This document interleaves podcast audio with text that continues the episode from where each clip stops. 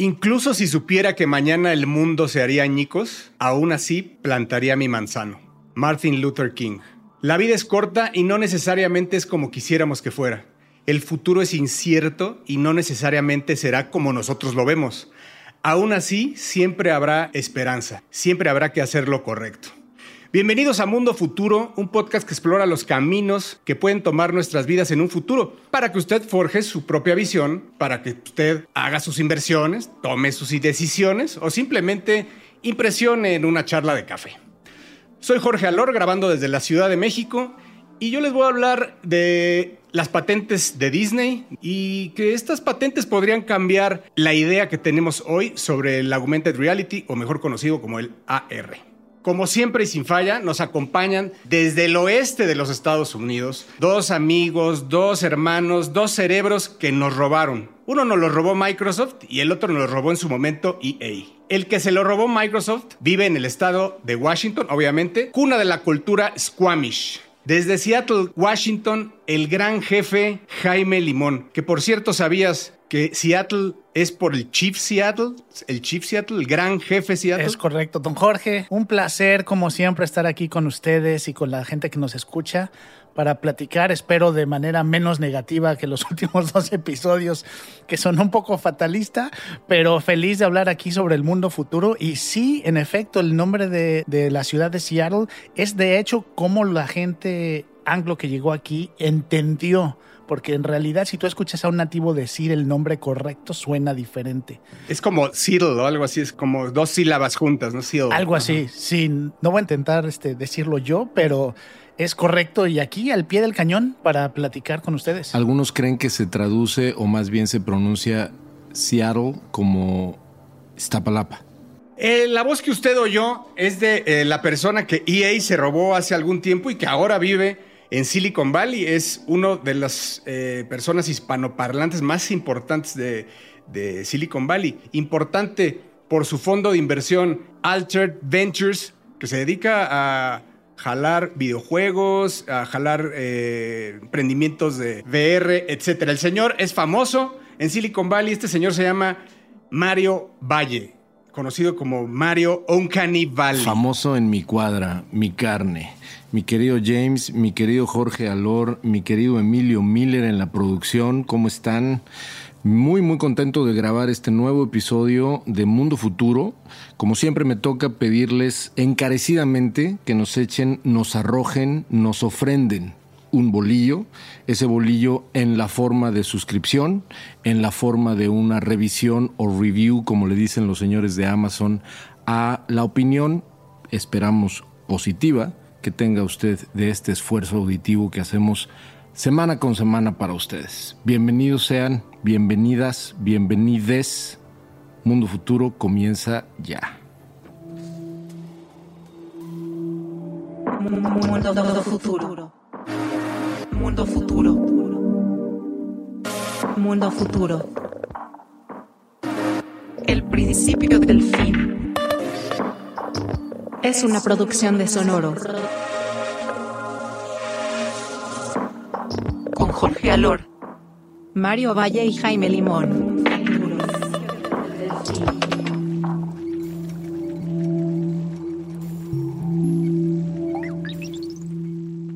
Bueno, y como bien nos dijo el patrón de este podcast llamado Jorge Alor, alias Pedro Infante, porque si pudieran ustedes ver el increíble, increíble bigotazo que tiene el día de hoy. Sin ti no podré vivir jamás. Exactamente. Pero eso no es de Pedro Infante.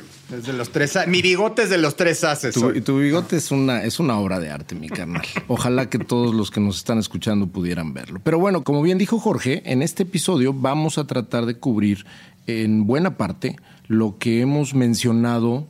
Eh, específicamente Jaime, por ejemplo, lo ha mencionado de una manera muy enfática, una tecnología que estamos a punto de ver explotar. Y estoy hablando de la realidad aumentada. No podemos hablar de realidad aumentada si no hablamos de una de las compañías que ayudó a revolucionar absolutamente todo lo que sucedió, todo lo que ha sucedido y probablemente todo lo que sucederá con el lanzamiento de un software development kit que promete también revolucionar eh, realidad aumentada, pero para los desarrolladores. Estoy hablando de una compañía llamada Niantic. Para dar un poco de contexto y comenzar a hablar de hacia dónde es probable que se sume este, esta empresa y se sumen muchas más hacia el futuro de la realidad aumentada, primero en mobile, habría que platicar y viajar en el tiempo hasta el 2001, ¿no? 2000, 2001, cuando fue fundada una compañía llamada Keyhole, de la cual yo era muy, muy fan. Keyhole como hoyo de cerrojo, ¿no? que se le llama en español. La compañía Keyhole se dedicaba a mapear, utilizando tecnología de satelital, de fotografías en alta resolución satelital, a mapear el mundo entero. Google Dos o tres años después le echó el ojo a esta compañía fundada por un señor llamado John Hanke, así se apellida Hanke, H-A-N-K-E, si quieren googlearlo. Él fundó esta compañía, le echó ojo el señor Sergey Brin, se acordarán, Jaime y Jorge, y Keyhole fue comprada por creo que menos de 40 millones de dólares en stock options nada más, o en, valor de shares de Google, que seguramente no, no, tendrá queja el señor John Hanke, pero fue comprada a mi gusto bastante barata, y de ahí sale nada más y nada menos que una tecnología que nosotros conocemos como Google Maps o Google Street. Poco después, John Hanke dentro de Google hace una especie de spin-off y crea una división de videojuegos llamada Niantic. Cuando yo trabajaba en Electronic Arts, como estaba diciendo Jorge, yo trabajé mucho tiempo en Electronic Arts, 11 años, ya para ese entonces estaba yo acá en Silicon Valley trabajando en Electronic Arts, nos llegó el run run, como decimos en México, que Google estaba a punto de sacar un tipo de juego que seguramente algunos de nuestros podescuchas ha conocido, un género llamado Alternate Reality Game o por sus siglas en inglés ARG, que son este tipo de juegos de experiencia en la calle donde tú combinando con tecnología y con internet y con teléfonos móviles y con señales raras que se ponen en la calle, etcétera, creas una realidad alterna, por eso se llama Alternate Reality Games, pero la juegas en la calle. Yo recuerdo esas reuniones que la verdad me volaban la cabeza donde dentro de Electronic Arts se mencionaba que Google iba a sacar un juego que iba a ser revolucionario. Ese juego se llamó Ingress y fue un juego que sí fue por un lado ARG, pero en realidad integró al 100% la tecnología de Google Maps dentro de su narrativa. Y era un juego que ponía en batalla a dos divisiones, ¿no? Una sociedad secreta maligna y una rebelión. ¿Esto es previo a Pokémon Go? Esto es previo a Pokémon Go. Ingress fue el primer producto eh, para Android específicamente, el primer producto que produjo o que creó esta compañía o esta división llamada Niantic. Y fíjate que a mi gusto era un muy buen juego. El tema es, y es lo que, qué bueno que diste todo el contexto, Mario, porque para entender hacia dónde vamos, tienes que entender también qué tecnologías se juntaron para que llegáramos ahí. Y ahí venía toda la parte de Google Maps, información satelital para saber exactamente dónde estás, ¿no? Porque el chiste de estos juegos es, te muestran algo dependiendo de dónde estás. Luego viene la parte de los celulares.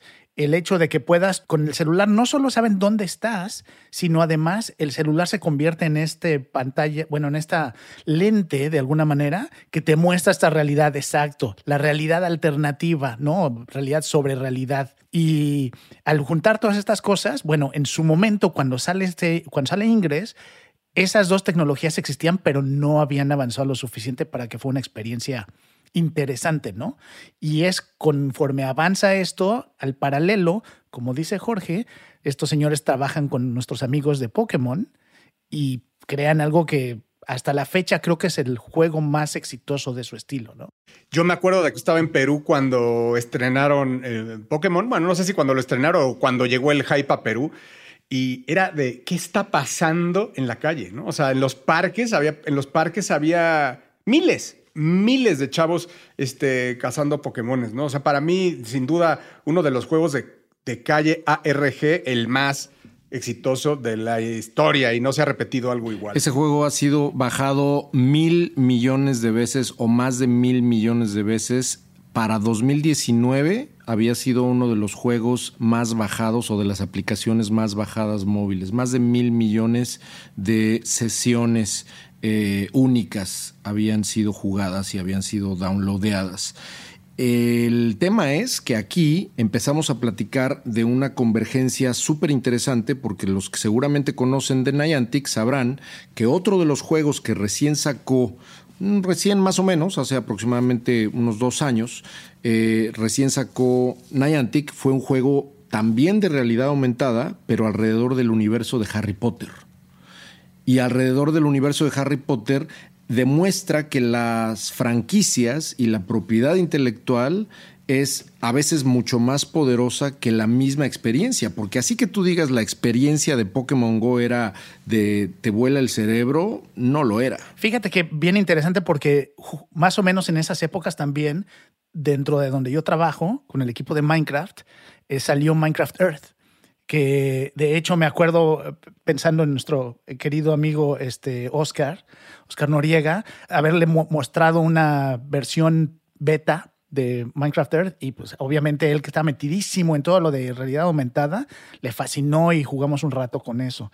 A mí me lo enseñaste en Whistler. ¿Te acuerdas? Ah, también, claro, sí. Lo probamos ahí. Ajá. Y nos metimos a una, nos, nos metimos a una casita. Está increíble. Sí.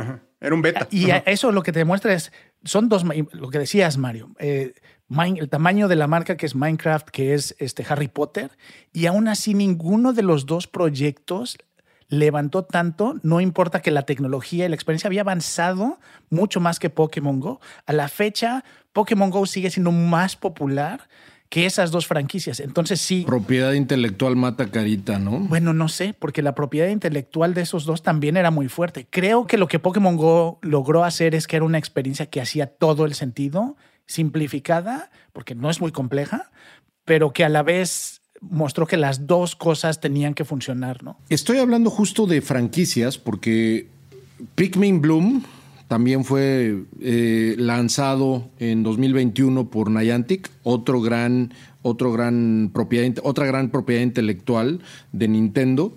Eh, y por otro lado, Transformers. Transformers, que fue además desarrollado por tus vecinos de Very Very Spaceship, este James, el estudio de videojuegos este famosón, en conjunto con Hasbro, está también la gente de Niantic, que además, dicho sea de paso, y esto me lo dijo Jaime porque yo no lo sabía, ya está completamente separada de Google, porque Google compró eh, a John Hanke, pero después Niantic se separó de Google y ahora es una compañía privada completamente independiente, donde Google tiene participación, pero digamos que ya no es parte de Google. Y la noticia que apunta hacia el futuro alrededor de esto, independientemente de las franquicias y de las propiedades intelectuales, es que hace meses John Hanke y el equipo de Niantic lanzó por primera vez el primer Software Development Kit, que es una serie de paquetes de software que están dirigidos a desarrolladores para que de manera abierta y de manera masiva se le den las herramientas que utilizó Niantic para desarrollar Pokémon Go y que ha estado utilizando para desarrollar todo lo que está haciendo, pero ahora para otros desarrolladores. Esto indica que Niantic no nada más va a ser lo que ha sido hasta ahora, que ha sido un productor de videojuegos o publishers de videojuegos en realidad aumentada, sino una plataforma. Ha comprado tecnología como una tecnología óptica desarrollada por Mitsubishi, que le compró a Mitsubishi tal cual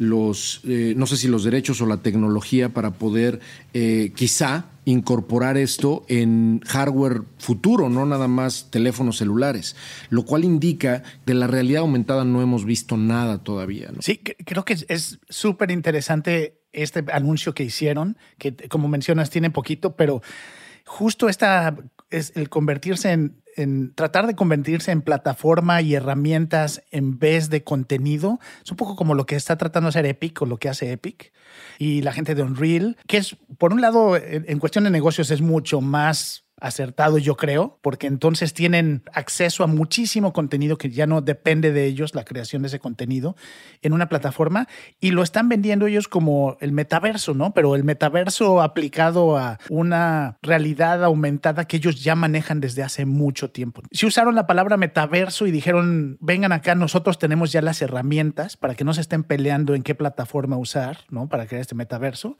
Y curiosamente salió cuando este, Facebook se convirtió en meta también. ¿no? Casi, casi al mismo tiempo. Ahorita estaba viendo y más que haberle comprado los derechos a Mitsubishi, invirtieron junto con Mitsubishi en esta tecnología llamada DigiLens, que definitivamente apunta a que va a ser mucho, mucho más que simplemente las aplicaciones que hemos estado viendo en teléfonos.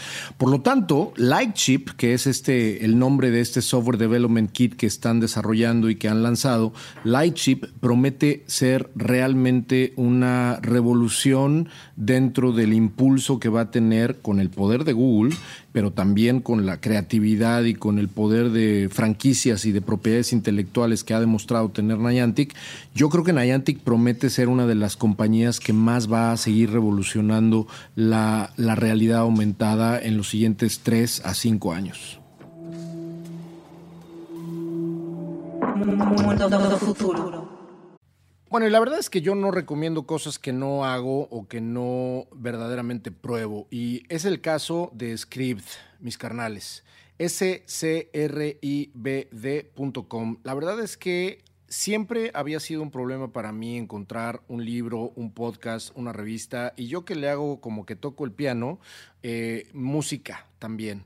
La verdad es que ha sido todo un descubrimiento. Scribd ha sido realmente un salvador para mí, lo digo sin cortapisas, porque realmente me ha ayudado a conocer nuevos títulos, nuevos libros y además me ha ayudado a mejorar mi estupidez a la hora de tocar el piano. Es interesantísimo saber que Script en este momento está ofreciendo a toda nuestra audiencia de Mundo Futuro en exclusiva un descuento para tener dos meses por solo 19 pesitos. Si ustedes van a prueba.script.com diagonal Mundo Futuro, van a tener dos meses de suscripción por solo 19 pesos. La dirección es prueba.script s c r i b de bueno d de dedo.com diagonal mundo futuro. Pásele porque está bien bueno.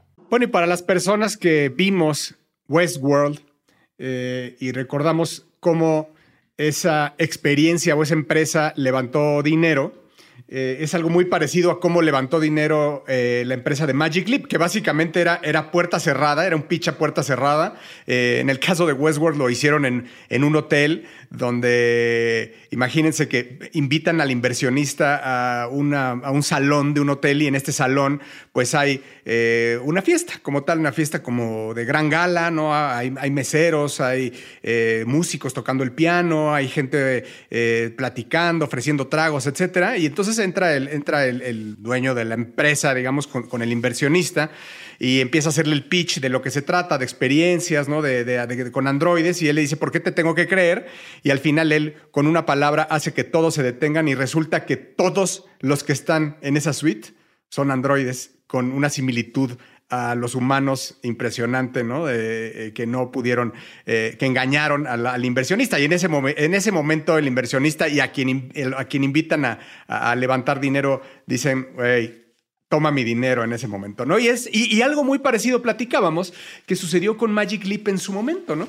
Eh, eh, que fue un, pitch a puerta cerrada y, y, hablan de que hubo una serie de inversionistas, los más ricos y famosos de Silicon Valley. Alibaba, Google y muchísimos otros más. Fue, de hecho, la inversión de semilla más grande de la historia, si no me equivoco, más de 900 millones de dólares. En un lapso de tiempo inmediato, que fue de, les le abrieron la cartera y dijeron, está increíble esto, toma mi dinero. ¿De qué se trataba Magic Leap? Básicamente de una promesa de unos lentes para AR.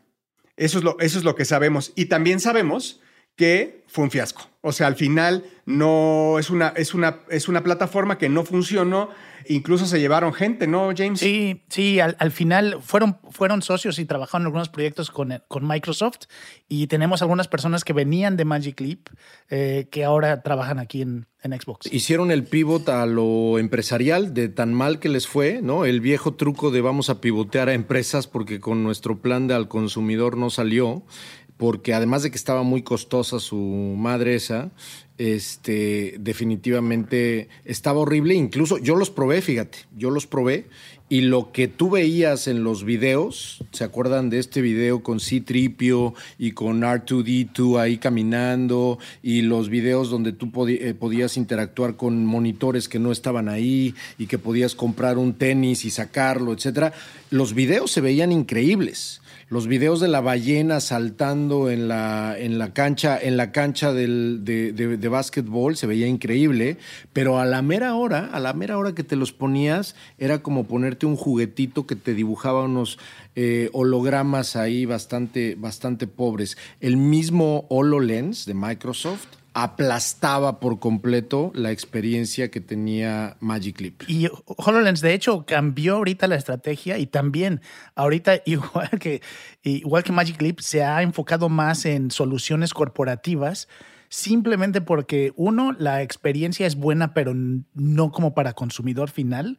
Y dos, eh, el costo de los lentes. No han podido bajar el costo. Estamos hablando de lentes de 3.500 dólares. No es un producto de consumo normal. Y tampoco son lentes que te puedas poner para ir por el pan, ¿no? Para caminar en la calle. Incluso el de los que les quiero hablar, que es el Magic Leap 2 pues no dejan de parecer lentes como estos cuando te estás probando los, las dioptrías en la óptica este, como de lentes de fondo de botella y tienen todas sus, todavía sus dos camaritas adelante. Digo, ya están más estéticos que los uno, pero siguen estando raros. Ahora, le empiezan a dar, como dicen ustedes, otro sentido. En este caso, se fueron por la parte médica. Entonces, eh, pues hay una serie de empresas de Senti AR, SyncThink, Aero, Brain Lab, que son empresas médicas que tienen que ver con AR y VR, en donde ya están desarrollando todas esas empresas eh, una, alianza con, con, Magic Leap, ¿no? Y bueno, además es código abierto, ¿no? Es, es, un código abierto en donde todos pueden pedir su developer kit y, programar para Magic Leap.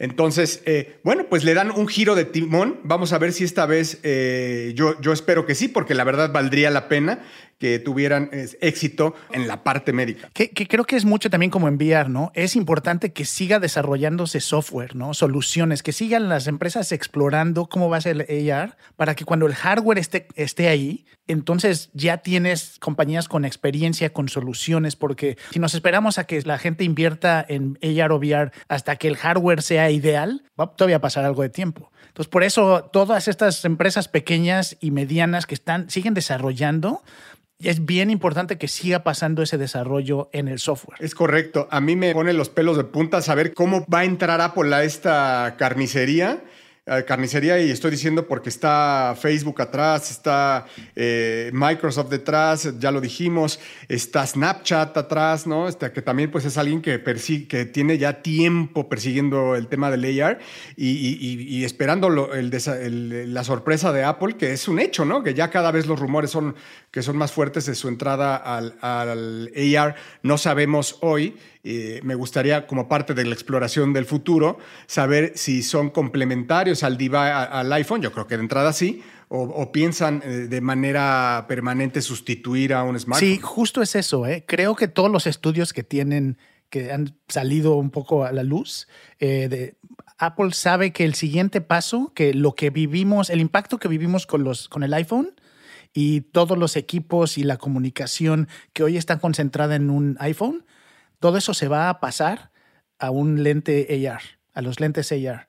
Entonces, obviamente, ellos que son, eh, que tienen, que son tan dependientes de, de, los ingresos y el negocio de iPhone, bueno, pues no van a querer perder este liderazgo, ¿no? Una de las cosas que yo creo que vamos a terminar de ver, además de que independientemente de si vienen los lentes de contacto, incluso en unos años, que seguramente vendrán, ¿no? Lentes de contacto que sean simplemente capturadores de una señal, que capturen de tu iPhone o de tu teléfono simplemente una señal y que te la pongan, digamos, enfrente y que lo único que hagan esos lentes de contacto sea con ningún tipo de procesamiento complejo ni sobrecalentamiento, porque si no te quedas cieguito, este, pero que simplemente te pongan la luz adelante y te dibujen hologramas, independientemente de que eso venga, yo sí soy de la idea, y esto lo mencionaba Jaime hace algunos episodios, de que la primera explosión que vamos a ver de realidad aumentada va a ser la que va a aprovechar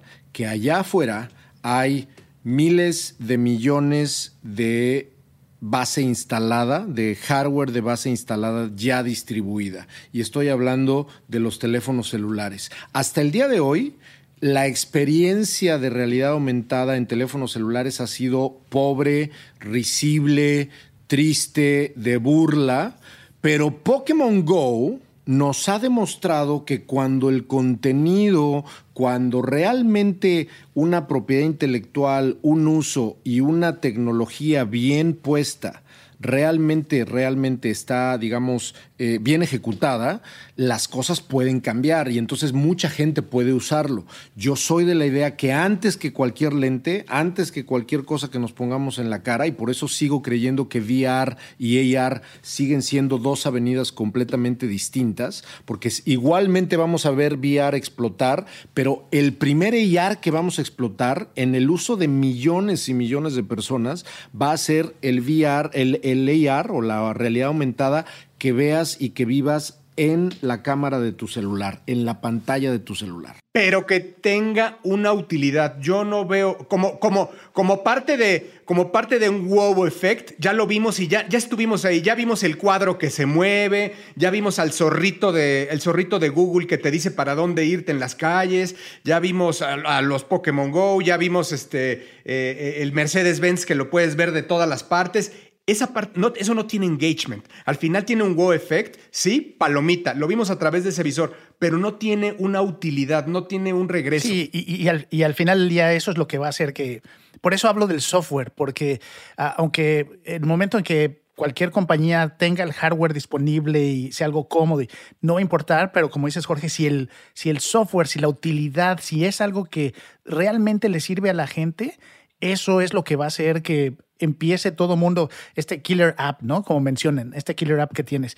Y, un poquito para cerrar el, tema, creo que una de las cosas que, que, me parece bien interesante de lo que vaya a mostrar Apple es que también existen eh, ruidos de patentes de Apple donde conectan lentes, celular y audífonos, porque los audífonos también tienen ciertas funciones a través de los micrófonos que podrían ayudar a AR. Entonces, los patentes son bien importantes. Que ya empiezan con el spatial audio, ¿no?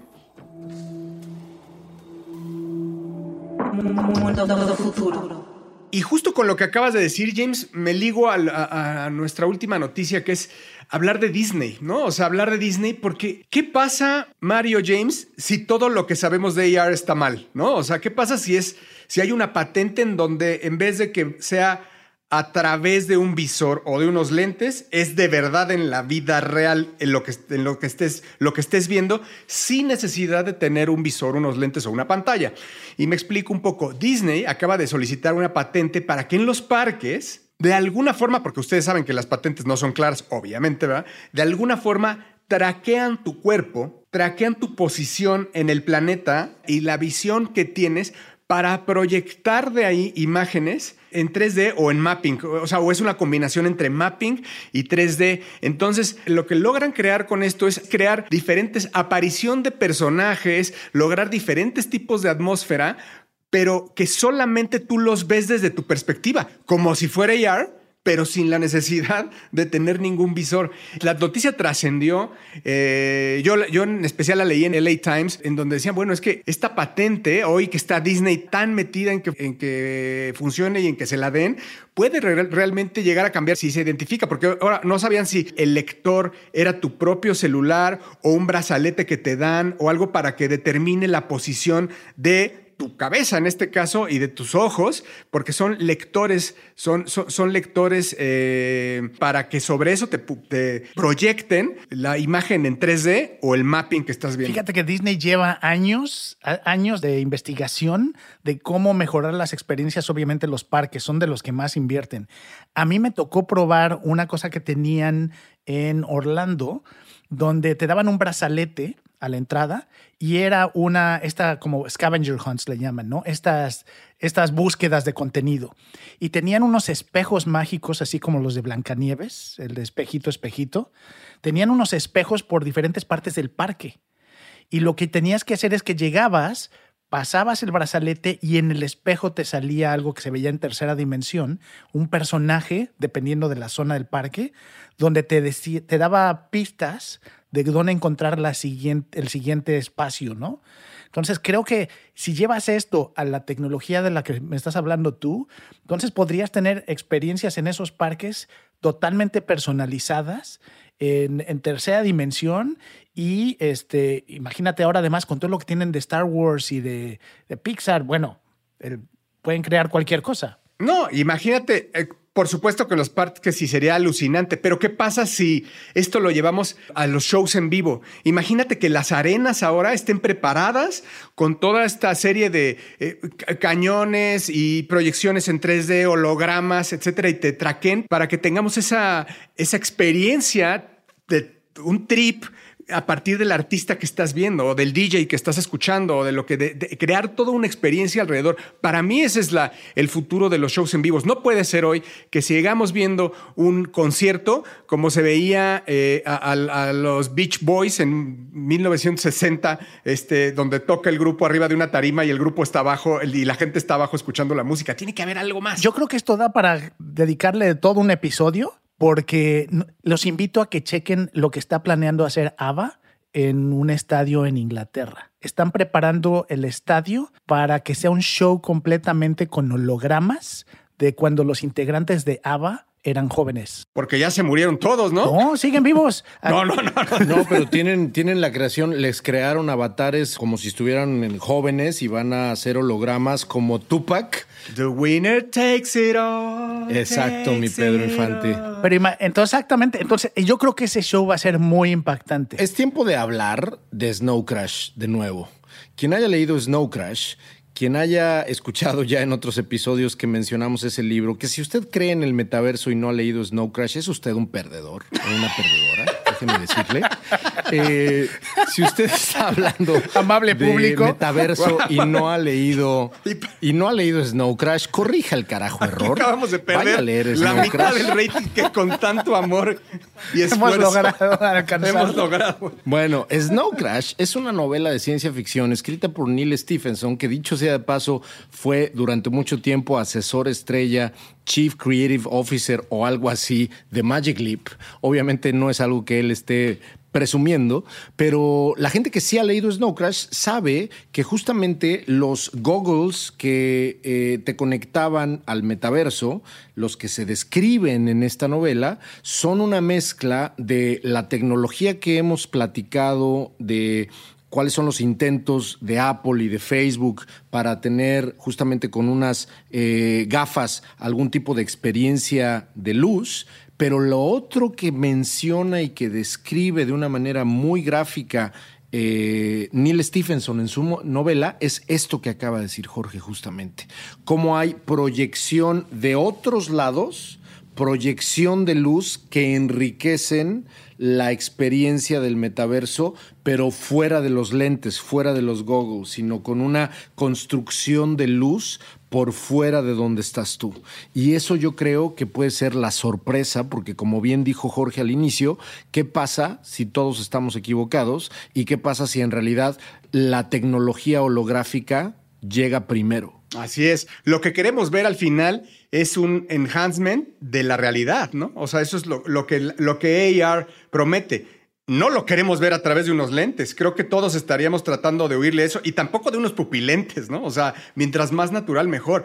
Hoy creo que se está caminando hacia ese vamos a decirle, multiverso, ¿no? De un multiverso, la unión entre el metaverso y el, nuestro universo. Despiértenme cuando yo pueda entrevistar a Julio Cortázar en tercera dimensión y echarme un palomazo de jazz con él. Y yo cuando pueda despertar a uno de los tres haces para poder contar. Para poder, para poder cantar con ellos. Y volver. Es que de verdad, querido público, pues escucha, si ustedes vieran el bigotazo que se echa este señor Jorge Alor, está impresionante. Bueno, pues el tiempo es un villano.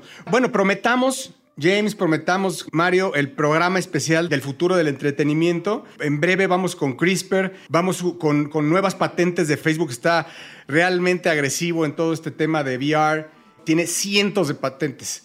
10 billion dólares ha metido Vamos a hablar también de una, Una nueva edición, un nuevo episodio de Smart Drugs. Ahí viene. Así que, bueno, los esperamos en nuestra próxima emisión y podcast de Mundo Futuro, El Principio del Fin. Hace mucho que no decía El Principio del Fin. Muchas gracias, James. Muchas gracias. Un abrazo a todo mundo que nos escucha. Este, cuídense todos, por favor. Y Mayito. Mi carne. Suscríbanse por el amor del cielo. Esto fue Mundo Futuro, El Principio del Fin. Muchas gracias, Emilio Miren en la producción. Un servidor, Jorge Alor. Hasta la próxima.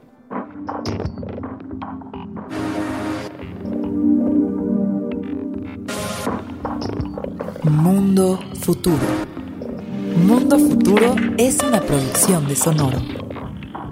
Suscríbete a Mundo Futuro en Spotify, Apple Podcasts o en tu plataforma predilecta de streaming.